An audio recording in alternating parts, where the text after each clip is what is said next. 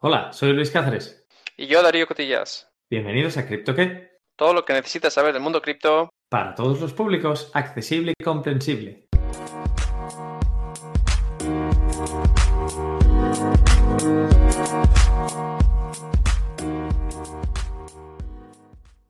Muy buenas, Darío, ¿qué tal estás?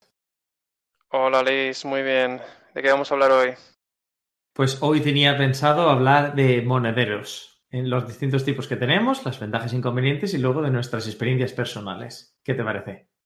Me parece muy bien. Eh, ¿Por qué tipo de monedero te gustaría empezar? Hemos hablado de esto un poquito antes, pero ¿de qué vamos a, de qué vamos a hablar justo hoy? Pues creo que sería interesante para el oyente, en primer lugar, entender cuál será la diferencia entre un monedero en aplicación y uno físico, ventajas e inconvenientes, y luego ya el que utilices, igual que el que yo utilice, porque son los que más familiaridad tenemos. ¿Te parece? Me parece muy, muy buena pregunta para empezar.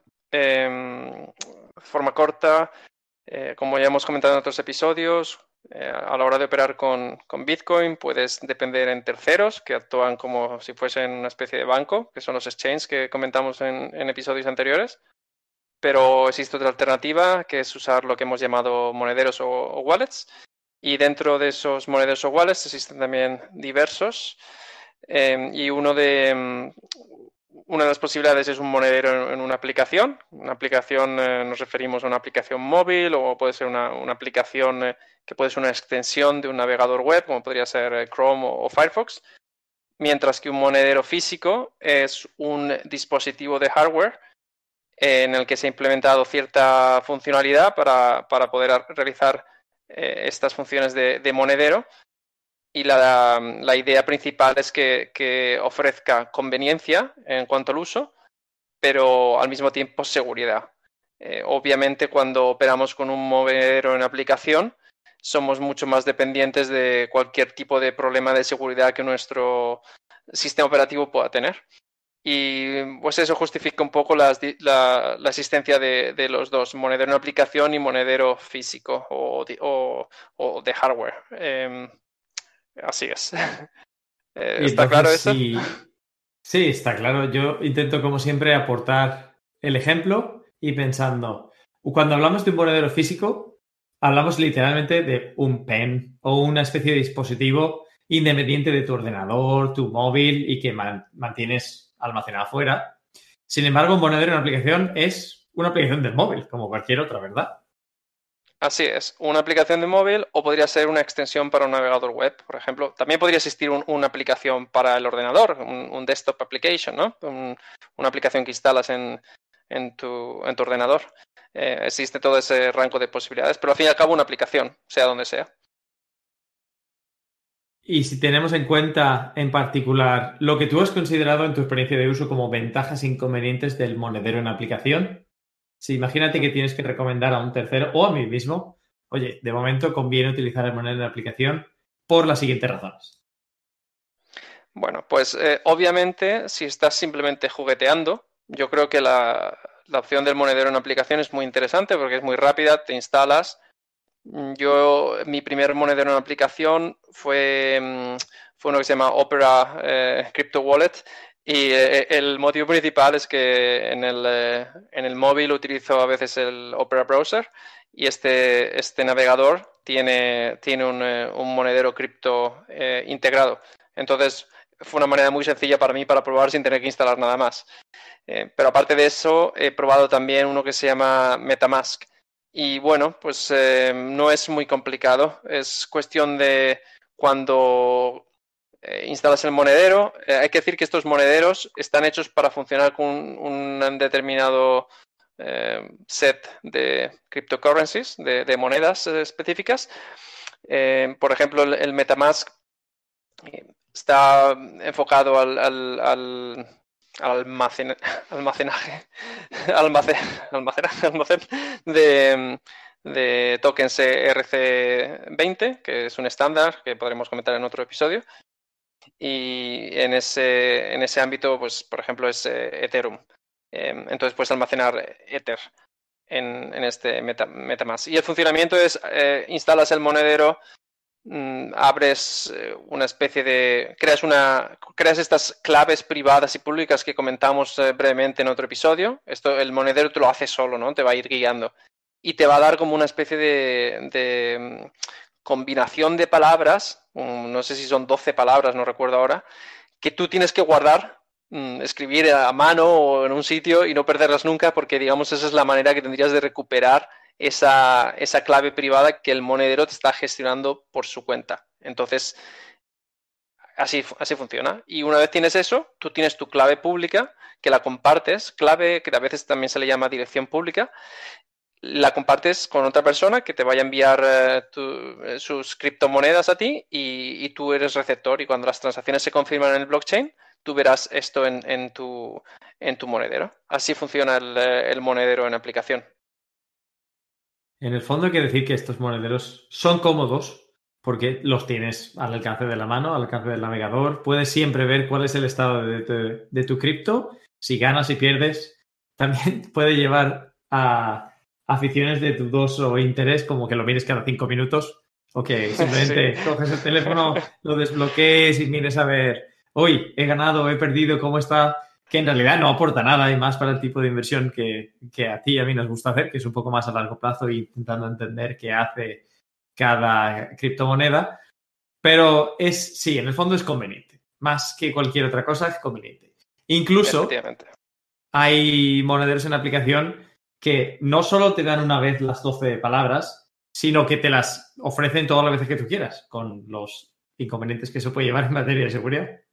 Eso no, no sé ahora mismo qué monederos están ofreciendo esa opción, pero yo sería un poco dudoso de esas opciones porque básicamente alguien está guardando tu información, tu contraseña para poder ofrecerte esas 12 palabras quiere decir que ellos las guardan, con lo que quiere decir que esas palabras existen en algún sitio. Que quiere decir que si alguien ataca ese sitio puede obtener esas 12 palabras de, todas las personas que, utilizan esa aplicación monedero. Entonces a mí no es una opción que me, gustaría mucho. Yo prefiero ser responsable de, mis propias claves, por lo que pueda pasar, porque al final esto pues bueno, es un juego un poco al principio, pero también eh, puede acabar siendo mucho dinero que, no quieres que, desaparezca de un día para otro, ¿verdad? Hombre, si eres tu propio banco, deberías tener cuidado con tu propia seguridad. Todo se ha dicho. en este caso, el monedero en cuestión al que me refería es Coinbase o Coinbase Wallet, que es un monedero proporcionado por la plataforma Coinbase. El intercambio que hablábamos el otro día también ofrece un monedero y dentro de lo que cabe, las empresas del sector vienen a ser de las más seguras. De todas maneras, yo nunca recomiendo un monedero que te ofrezca las 12 palabras en demanda. La mayoría de monederos te los ofrecen al principio, te los enseñan una única vez y no los vuelves a ver y es importante que tomes nota en papel, fuera de medios digitales, en un lugar donde sepas que no lo vas a perder y así te olvidas del problema. Más allá de eso, Has comentado antes Metamask y yo he probado Coinbase Wallet, he probado Exodus como una aplicación de escritorio que funciona bastante bien. Si tienes que elegir uno de tus favoritos o el más habitual que utilizas y las razones por qué, ¿cuál eliges de todos los que has probado? Pues lo cierto es que tampoco he probado muchos, eh, pero principalmente de los que he probado me quedo con eh, Metamask y el motivo por el cual lo he elegido es que hice un poco de, investigación, vi que había cierta confianza en general en este, en este, en este wallet. Es un, eh, es un, su funcionamiento es bastante sencillo y, está en dos versiones, tanto como aplicación para, para móviles como en versión extensión para, para, el navegador. Entonces era una buena forma para mí para, para probar, para tener eh, acceso a, a mis criptomonedas tanto desde el ordenador como desde, desde el móvil. A largo plazo, no obstante, quizás sería más interesante la otra opción de un monedero físico, que si no he entendido mal, Luis, tú has estado probando y jugando un poco con estos monederos físicos, así que a lo mejor sería interesante si, nos das un poco tu opinión sobre, sobre, este, sobre este tema. Pues efectivamente yo tengo un Trezor One o un Trezor One según lo queramos decir.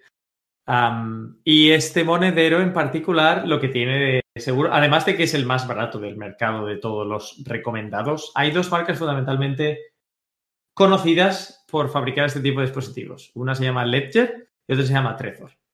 ¿De cuánto estamos hablando en términos económicos, por cierto? ¿Cuánto cuesta un monedero de estos?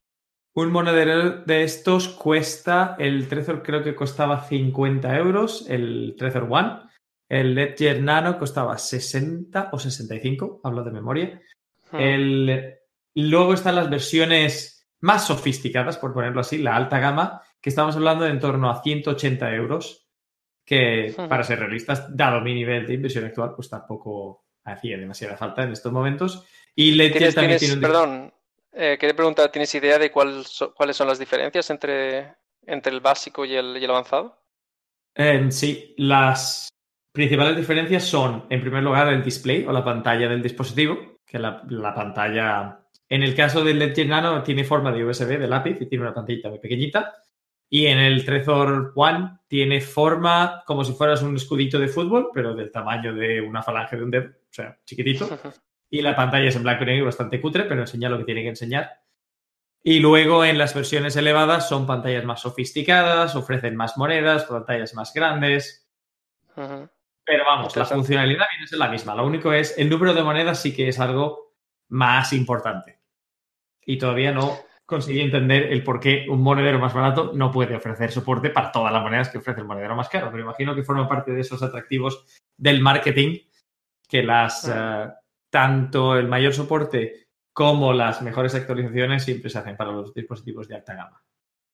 Y una pregunta, ¿cómo funciona el tema de la, de la seguridad? ¿Qué, funciona con huella digital, con contraseña? ¿Cómo funciona cuando, cuando utilizas estos monederos, monederos? Pues en el Trezor One, en, cuando tú empiezas el, el, flow, como quien dice, cuando tú lo conectas por primera vez, te invitan a hacer un reseteo de fábrica y a instalar el firmware. Te viene, por cierto, el paquete te viene precintado y te informan tanto en el paquete como cuando vas siguiendo el vídeo de, instrucciones, que si en algún momento ves algún defecto en los precintos, eh, lo devuelvas y te pongas en contacto con la atención al cliente, muy importante. Y luego cuando empiezas esto, además de instalar el firmware, que es básicamente eh, la base sobre la cual va a funcionar el monedero, tú tienes un proceso de onboarding o como quien dice de configuración del dispositivo en el cual te dicen tus palabras, te hacen un test pequeñito para saber que las has apuntado correctamente y que puedes mm. identificar si las palabras están o no están. Estableces un PIN, que es como una clave de seis dígitos que tú utilizarás para validar transacciones. Y lo curioso del Trezor One, por ejemplo, es que el PIN tiene una posición, y es para lo que se utiliza la pantalla, que va cambiando cada vez que lo utilizas. Entonces, mm. si tú quieres validar una mm. transacción, tienes un display de 3x3 que te va enseñando los números y tú tienes que marcarlos con el ratón en el ordenador, pero basado en lo que se ve en la pantalla del dispositivo, que siempre es distinto. Ah, interesante, sí, sí, sí. Muy interesante esa acción. Porque yo había visto, en, o sea, fuera del mundo cripto, había visto que ciertas páginas de banco sí que te cambian el orden de, los números cuando vas a introducir el PIN, pero no sabía que en este Trezor funciona usando el ratón en el ordenador, pero tienes que seguir como el patrón que tienes en el, en el dispositivo de hardware. Eso es interesante, sí. Sí, sí. Y luego, después, una vez que ya lo has configurado, ya tienes varias aplicaciones con las cuales puedes utilizar el monedero. Que una de ellas, por ejemplo, es Trezor Suite, que es el programa que la propia marca ofrece, que está bastante bien. Luego tenemos el Exodus, que es el monedero que, he utilizado también. Y desde estos monederos también puedes realizar operaciones. Pero vamos, ahí en el general tú activas una moneda recibes una dirección para recibir y enviar y esa dirección la puedes utilizar como tú quieras y donde tú quieras. Quizá la, que básicamente es como el monedero en aplicación, lo que comentábamos antes, ¿no? Con esta dirección puedes recibir tus eh, monedas.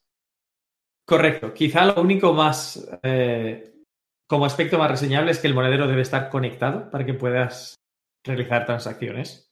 ¿Conectado al ordenador o conectado a Internet? O conectado al ordenador. El, por ejemplo, en mi caso se conecta vía USB y cuando se conecta vía USB, entonces tienes acceso a las direcciones y puedes recibir y enviar. Si no estás conectado al ordenador, aunque la mayoría de monederos no te enseña tu posición, eh, perdón, la mayoría de aplicaciones que se conectan al monedero no te, no te enseñan tu posición. Hay algunas que sí, pero te dicen que si quieres enviar moneda tienes que conectar el monedero.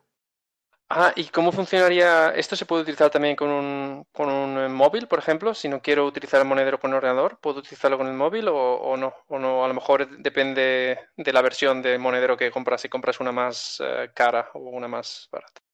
Buena pregunta, es un use case que todavía no se me ha planteado. O sea, nunca me he parado a pensar si lo ejecutaría o no, porque también tengo el monedero físico en casa, entonces no es algo que haya pensado. Lo miraré.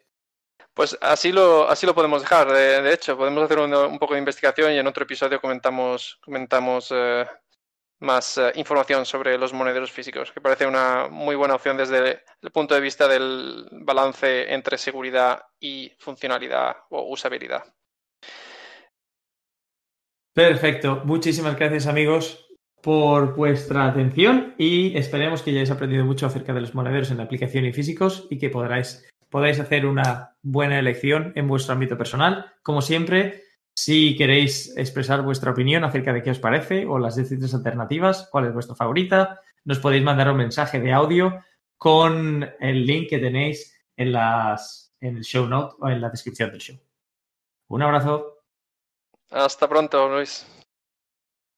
When you need mealtime inspiration, it's worth shopping Kroger, where you'll find over 30,000 mouthwatering choices that excite your inner foodie. And no matter what tasty choice you make, you'll enjoy our everyday low prices, plus extra ways to save, like digital coupons worth over $600 each week. You can also save up to $1 off per gallon at the pump with fuel points. More savings and more inspiring flavors make shopping Kroger worth it every time. Kroger, fresh for everyone. Fuel restrictions apply.